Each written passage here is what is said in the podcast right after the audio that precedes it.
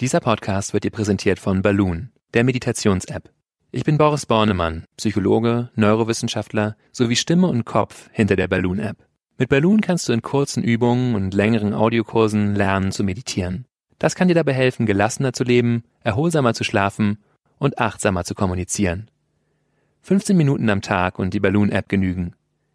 Die App kannst du in den App Stores und unter balloonapp.de herunterladen und beim Kauf mit dem Code PODCAST30 auch 30% auf den üblichen Abopreis sparen.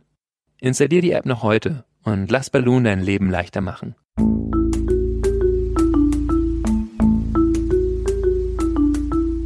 Verstehen, fühlen, glücklich sein mit Sinja Schütte und Boris Bornemann.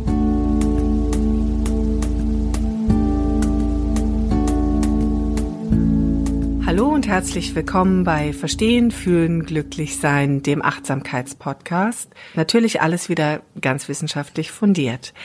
Am Mikrofon, da sind Boris Bornemann, Achtsamkeitsforscher und Achtsamkeitstrainer und außerdem noch Kopf und Stimme hinter der Achtsamkeits-App Balloon. Hallo Boris. Hallo Sinja. Sinja Schütte sitzt mit mir hier und sie ist Chefredakteurin der Achtsamkeitszeitschrift Flow. Ja, und heute wollen wir über ein sehr besonderes Thema sprechen, nämlich keine klassischen Achtsamkeitsthemen wie Gedanken oder Gefühle oder sowas, sondern wir wollen uns über Paradoxien in der Achtsamkeit unterhalten, also über die Widersprüchlichkeit innerhalb der Achtsamkeit und über das, was wir vielleicht nicht wirklich verstehen können an dem ganzen Thema Achtsamkeit und ich habe es eigentlich auch nicht alles so ganz richtig verstanden, Boris. Du hast es vorgeschlagen. So, jetzt erzähl mal, was, was ist denn so paradox an der Achtsamkeit? Wo widerspricht sich denn Achtsamkeit richtig? Ja, also auf einer ganz fundamentalen Ebene widerspricht sich natürlich nichts. Das heißt, es geht ja um die Wirklichkeit und die Wirklichkeit birgt ja an sich keine Widersprüche es ist auch schon sehr philosophisch, ne? Aber es gibt gewisse scheinbare Widersprüche aus, von der Ebene des Verstandes aus betrachtet, also wenn wir jetzt nur drüber nachdenken, wo eine gewisse Spannung besteht oder als Einleitung vielleicht für dieses Thema, warum ich es vorgeschlagen habe und warum es mir wichtig ist, ist, dass es so eine Fiktion manchmal gibt von Achtsamkeit als was total Rationalem, ähm, wenn man die Wurzeln auch anguckt, manchmal auch als Buddhismus, als die rationale Religion oder so.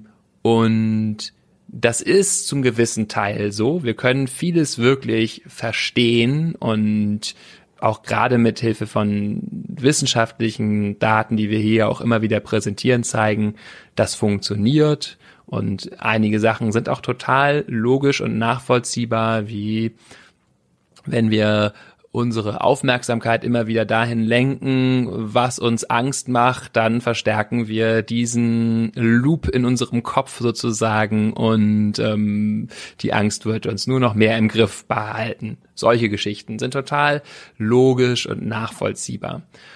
Und dann geht es ja aber bei Achtsamkeit um etwas, was sich wiederum nicht mit dem Verstand packen lässt. Und damit rede ich wirklich über das absolut Fundamentale, um das es geht, nämlich um Gewahrsein.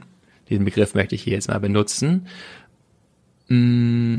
Was genau meinst du damit mit, mit Gewahrsein? Und das ist eine sehr gute Frage, denn wir können gar nicht wirklich darüber sprechen, denn es ist sozusagen das, was immer da ist und was uns Erfahrung überhaupt erst ermöglicht. Wir könnten auch sagen Bewusstsein. Also die Tatsache, dass ich überhaupt erlebe. Sowas in diese Richtung, ja. Dass ich wach bin, bei Bewusstsein bin. Gewahrsein ist ein ganz schöner Begriff, der vielleicht auch damals die bessere Übersetzung gewesen wäre von Mindfulness. Ich war gerade auf dem Retreat mit John Kabat-Zinn und er meinte dem Gründer auch, der dem des, der MBSR-Methode der sozusagen westlichen Achtsamkeit, ne? Genau und er hat das ja in den USA Mindfulness genannt und auch da kann man sich schon streiten, ob das gut ist, weil Heartfulness ist auch ein Teil davon. Herz soll das auch rein. Aber auf Deutsch sagt er Achtsamkeit ist wirklich die schlechteste Übersetzung von allen Sprachen, die er kennt. Er denkt immer an Achtung, hab Acht, äh, militärische Dinge. Worum es eigentlich geht, ist Bewusstsein. Und darüber können wir eben kaum sprechen, aber so gewisse Paradoxien machen es vielleicht klar. Und zwar möchte ich vielleicht mit einer anfangen, die ist das das, worum es hier eigentlich geht. Ich rede jetzt ein bisschen mysteriös, weil wir eben nicht genau drüber reden können. Ja, ich höre dir auch ganz fasziniert ähm, zu, aber ich kann schon noch folgen. Ja, das ist schon äh, ganz spannend. Also um diese Widersprüchlichkeit. Erzähl mal weiter, ja. Mhm, also das, worum es geht, das müssen wir eigentlich überhaupt nicht einüben oder kultivieren, können wir auch gar nicht. Das, worum es geht, ist es immer bereits da. Es ist einfach Bewusstsein. Das sei, oder das ist ja auch ein Leitsatz von John Kabat-Zinn oder eben auch häufig in der Achtsamkeit äh, verwandt. Alles, was du brauchst, ist schon da. Ist, ist das damit gemeint? Genau. Ähm, wo wir auch schon allein über diesen Satz reden könnten, was das genau heißt. Aber auf der einen Seite ist es eben so, das, was da ist, da musst du nichts für tun. Du musst dich überhaupt nicht anstrengen. Auf der einen Seite. Auf der anderen Seite brauchen wir gewisse Praktiken, also Meditation oder andere Übungen, mit denen wir uns mit diesem Bewusstsein vertraut machen. Also das, das wäre dann sozusagen schon eine der Paradoxien der Achtsamkeit. Genau, das ist. Alles ist schon da, aber du musst es üben. Ja, genau. Also es ist also eigentlich völlig absurd, das zu üben, denn das, worum es geht, ist sowas von grundlegend, dass ich es gar nicht üben kann. Es ist einfach bewusst zu sein. Wir sind alle bewusst. Aber um es zu kultivieren, müssen wir eben doch uns Kontexte schaffen, in denen wir uns diese Bewusstheit bewusst machen können oder noch mehr von dieser Bewusstheit durchdrungen werden können. Puh, ich merke, wenn ich es sage, man kann das anhören und denken, was für ein Quatsch, ich verstehe da überhaupt nichts, was er da meint.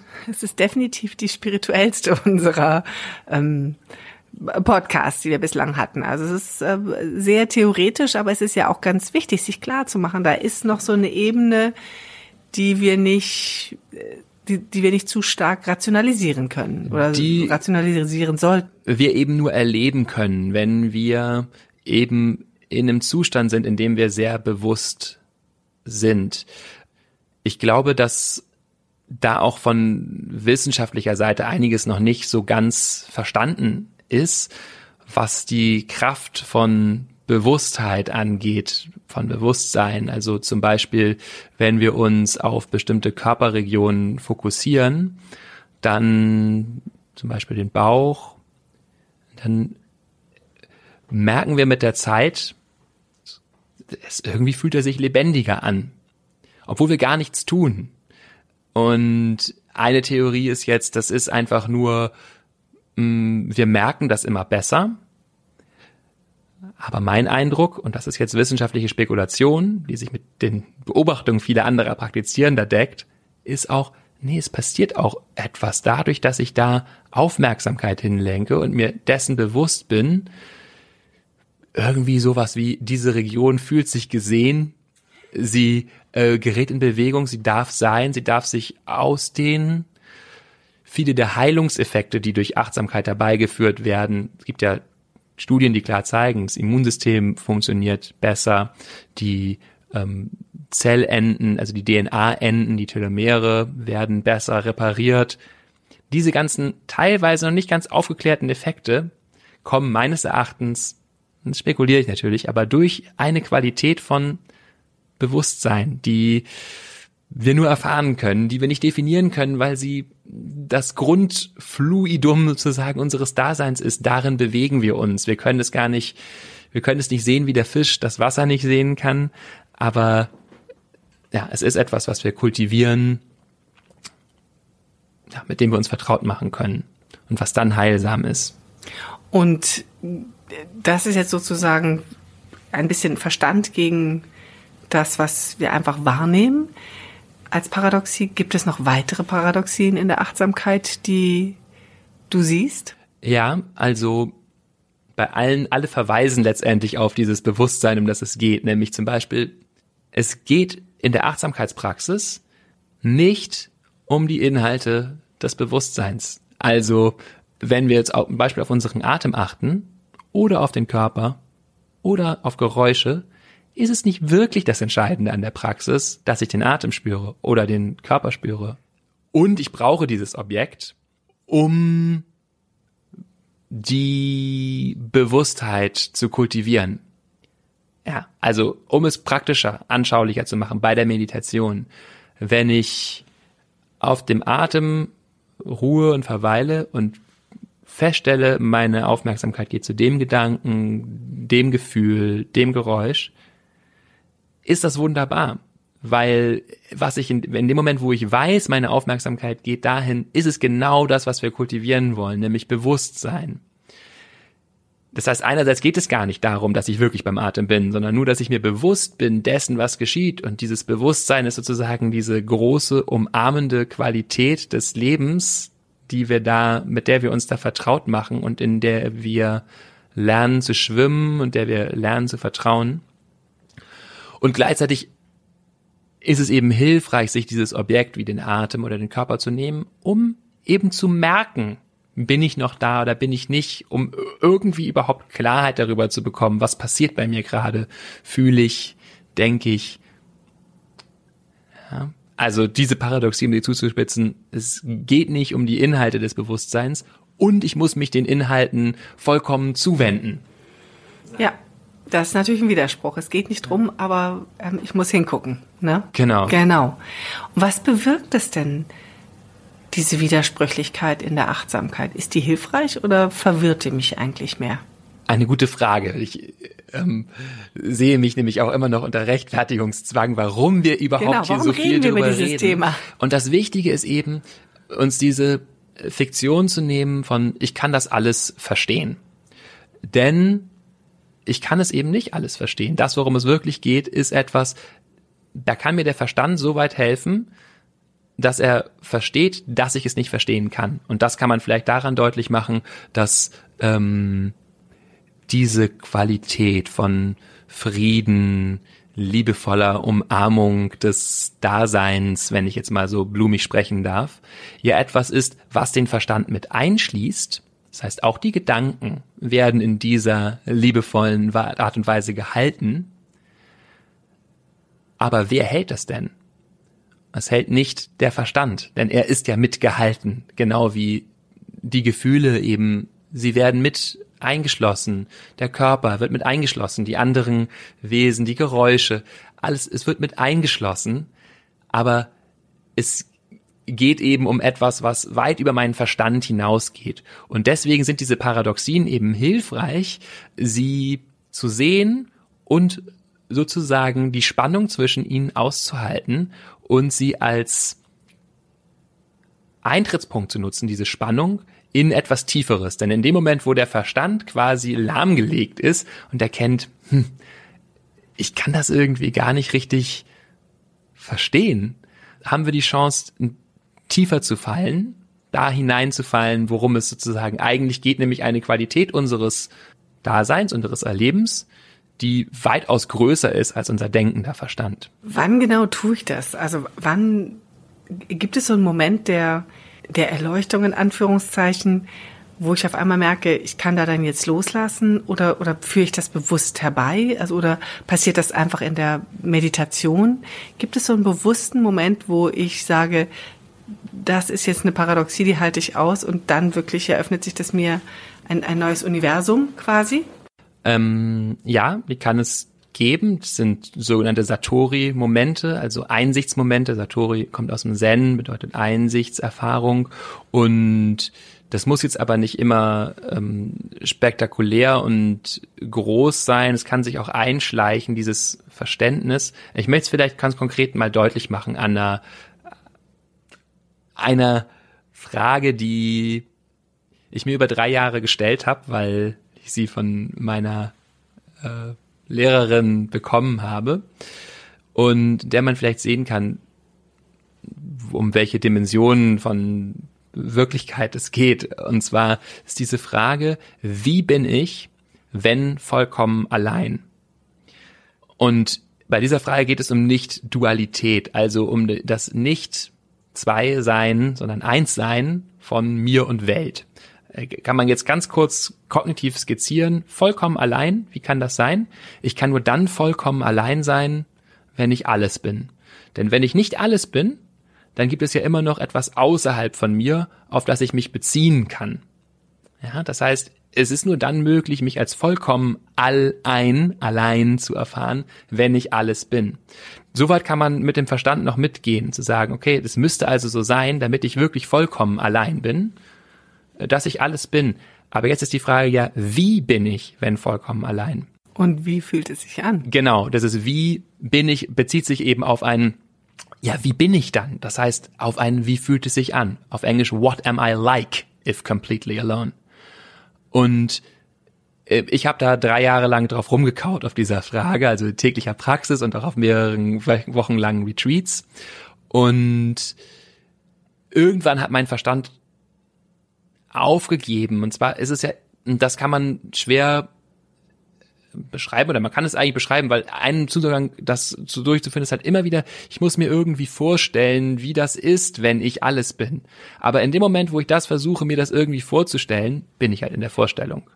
Das heißt, der Moment, in dem ich verstanden habe, auf welche Dimension unserer Wahrnehmung diese Frage verweist, war einer, in dem ich überhaupt nicht mehr versucht habe, das Ganze irgendwie mit dem Verstand zu lösen, sondern mich in dieses Gefühl hinein hab fallen lassen, in keiner Weise getrennt zu sein, sondern eins zu sein mit, jetzt Klischee, aber darum geht es, ne, mit dem Universum. Und ist es dir gelungen? Es ist stückweise in mich hineingewaschen. Es gab Momente, in denen ich das sehr klar gefühlt habe. Einen Moment zum Beispiel, in dem ich in meiner Wohnung saß und es war Samstagabend, ich saß und habe meditiert und die Geräusche der Neuköllner Partynacht spülten so durch mich hindurch und es war wirklich diese Erfahrung von die Geräusche, die durch mich hindurch waschen, ein einheitlicher Teppich, der mich und die Welt einschließt, kein hier ich, da die Welt. Und diese Dimension zum Beispiel, ja, das ist ja nur eine Art von Erfahrung, die wir machen können, die natürlich sehr, sehr schön ist, weil wir uns sehr aufgehoben und eben eins fühlen im Universum, äh, die kann ich eben nicht durch Denken erreichen. Und deswegen eben so dieser Hinweis auf diese Paradoxien zu sehen, es werden mir vielleicht Momente begegnen, wenn ich mich mit Achtsamkeit beschäftige, wo ich denke, das passt rational nicht zusammen. Und das sind sehr interessante Momente, dann zu reflektieren, ah, aber wenn beides stimmt, worauf verweist es dann? Das ist ja eigentlich auch ein ganz spannender Ansatz. Das heißt, ähm, diese Paradoxien sind eigentlich immer vorhanden und ähm, ich muss sie ein Stück weit aushalten und wenn ich sie erfühle, dann bringen sie mich auch echt weiter, ja. richtig? Dann sind es die ganz besonderen Momente, die man eigentlich immer so als ja, Leuchtungsmoment oder was man immer hinaus will, wenn man irgendwie auch ähm, meditiert. Also dieses Einswerden mit der Umgebung ist ja auch so ein so etwas, was man gerne erreichen möchte, wenn man meditiert. Genau, und im, im Punkt, der nicht mehr ist wie, ah, ich habe eine kognitive Einsicht, was ja auch schön sein kann, jetzt verstehe ich, wie das funktioniert, sondern auf einer tieferen Ebene. Vielleicht dazu noch ein Zitat, ähm, um auch diese, diesen Spagat deutlich zu machen von Nisargadatta Maharaj ist ein, ein hinduistischer Gelehrter letztendlich. Er sagt, der Verstand oder die Weisheit, die Weisheit sagt mir, ich bin nichts, die Liebe sagt mir, ich bin alles, zwischen diesen beiden Polen fließt mein Leben. Und das ist zum Beispiel, ich meine, ja, wir zitieren jetzt hier, wir sagen, wir sind wissenschaftlich fundiert, aber ich glaube, es ist wirklich sehr, sehr, sehr wichtig zu sehen, dass die Dimensionen, um die es hier geht, die, dass Achtsamkeit eben äh, nicht nur kognitive Therapie ist, sondern es um eine ein sich vertraut machen mit unserer, mit unserer Erfahrung ist, die über den Verstand hinausgeht. Und deswegen sind diese Paradoxien wichtig. Und hier eben Liebe, Weisheit, ja, wenn ich Weisheit, also im Grunde, wenn ich darüber nachdenke, ähm, ja, was bin ich denn? So, eigentlich gibt's kein Attribut, was mich wirklich ausmacht, weil ich könnte es auch weglassen, dass ich ein Mann bin oder dass ich so und so alt bin. Irgendwie hätte ich trotzdem noch den Eindruck, ich bin ich. Und gleichzeitig mit Liebe eher das Gefühl, das gehört alles zu mir. Es ist alles, bin alles ich. Und das lässt sich nicht wirklich vereinbaren. Ich bin alles oder ich bin nichts. Aber wenn ich es mir beides gleichzeitig klar mache und sage, es ist auf eine gewisse Art beides wahr und beides nicht wahr, was auch immer. Wir können noch viele Sachen hinzufügen. Es ist beides wahr, beides nicht wahr. Äh, also jedenfalls, es ist eben so nicht mit dem Verstand zu greifen und trotzdem kann ich beides auf einer Herzensebene, eine Gefühlsebene hineinlassen. Dann habe ich die Chance, mit diesen Praktiken mehr zu erreichen, als ich in einer kognitiven Therapie erreichen könnte, so nämlich eben ein tiefes Erspüren, der tiefes ja, tiefer kommen in meiner Erfahrung. Und am Ende wünschen sich das natürlich ganz genau sehr, sehr viele Menschen, wahrscheinlich auch viele unserer Zuhörer. Ja. Ähm, und ich nehme an, einfach die achtsame Praxis der Meditation und der ähm, sich Gedanken darüber machen, hilft uns genau auf dem Weg. Ist das richtig? Ja, also diese Paradoxien, ähm, beide also in sich zu tragen und ja, da tiefer zuzulassen, zuzulassen. auch ein Stück weit, oder? Mhm. Genau, und ich möchte noch diesen letzten Punkt kurz aufgreifen, den du gesagt hast, danach sehen sich viele unserer Hörerinnen und sicher auch anderswo. Ähm, das ist, glaube ich, gerade das Entscheidende, dass wir das auch zulassen, dass das hier nicht nur ein rationales Unterfangen ist. Und das ist das kann man ja ganz rational sagen, ich entscheide mich auch aus rationalen Motiven dafür, mich auf etwas einzulassen, was weit über den Verstand hinausgeht. Und da kommen wir in Bereiche, wo wir vielleicht auch nochmal drüber reden, Intuition, also ich habe irgendwie ein Wissen davon, zum Beispiel, was gut für mich ist oder was als nächstes zu tun ist, ähm, was von einem Ort in mir kommt, der, der ist nicht nur Verstand, der ist auch nicht nur Gefühl, sondern der schließt irgendwie das alles mit ein. Und ähm, ja, nach so etwas zu suchen, ist ähm, halte ich für sehr wertvoll. Ist eine große Kunst und deswegen heißen wir ja auch verstehen und auch gleichzeitig auch noch fühlen. Ja. Ne? Genau. Also und am insofern Ende macht das auch noch sehr glücklich, wenn wir äh, diese Erkenntnisse oder in diese Zustände kommen. Ja. Total. Also das war heute ein, ein bisschen ein komplexeres Thema, würde ich sagen. Ich habe verstanden, dass ich nicht alles verstehen kann. Und dass es genau das ist, auf was ich mich einlassen sollte, möchte, wenn ich äh, meine achtsame Praxis übe, in der Meditation bin. Ähm, Im besten Fall ähm, verschmelze ich mit all dem um mich herum. Vielleicht aber auch nicht und das ist dann auch okay und äh, deswegen bin ich nicht weniger achtsam oder äh, mehr achtsam, sondern ähm, einfach nur in einer in einer anderen Dimension, sage ich jetzt mal, in einer anderen ähm, in einem anderen Widerspruch. Nein, also insofern die Paradoxien können wir hier nicht auflösen, aber wir wollten einmal drüber sprechen und wollten sie einmal benennen und wollten sagen, was sie für uns bedeuten und sie sind auch es ist auch erleichternd zu wissen, dass nicht alles ja gelöst werden kann, dass nicht alles logisch ist, sondern dass wir manches eben auch erfühlen müssen, ne? So, und jetzt würde ich gerne auf unser nächstes Thema verweisen. Und wir haben uns doch gar nichts vorgenommen. Aber ich habe gerade überlegt, könnte Intuition ein gutes Thema für das nächste ja. Mal sein? Wir sind ja vielleicht sogar zu ähnlich zu dem, was wir heute besprochen haben. Deswegen würde ich, glaube ich, eher ein so, sag mal, was, Thema was wäre dein Thema? Ähm, vielleicht Kreativität. Oh, Kreativität ist super. Oder, ja. Also insofern möchten wir jetzt hier nochmal darauf hinweisen, das nächste Thema ist sehr viel konkreter. Wir wollen uns über Kreativität unterhalten in unserem nächsten Podcast. Da freue ich mich schon sehr drauf. Kreativität und Achtsamkeit, das ähm, verstärkt sich sehr, das tut sich gegenseitig sehr, sehr gut. Und dann bleibt uns jetzt eigentlich nur noch Tschüss zu sagen, ähm, nochmal darauf hinzuweisen, wenn ihr Fragen an uns habt, wenn ihr möchtet, dass hier gewisse Themen besprochen werden, schreibt uns einfach at podcast at balloonapp.de. Ja, und dann hören und sehen wir uns, äh, nee, sehen nicht, aber wir hören uns wieder beim nächsten Mal mit dem Thema Kreativität. Vielen Dank fürs Zuhören und tschüss. Tschüss.